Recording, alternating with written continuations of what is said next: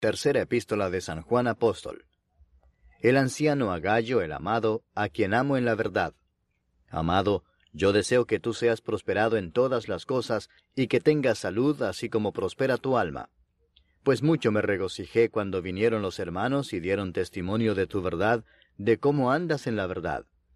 No tengo yo mayor gozo que este, el oír que mis hijos andan en la verdad. Amado, Fielmente te conduces cuando prestas algún servicio a los hermanos, especialmente a los desconocidos, los cuales han dado ante la Iglesia testimonio de tu amor, y harás bien en encaminarlos como es digno de su servicio a Dios, para que continúen su viaje.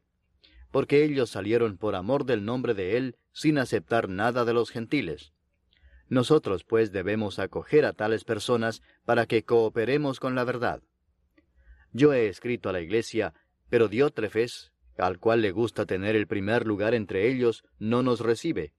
Por esta causa, si yo fuere, recordaré las obras que hace parloteando con palabras malignas contra nosotros, y no contento con estas cosas, no recibe a los hermanos, y a los que quieren recibirlos se lo prohíbe y los expulsa de la iglesia.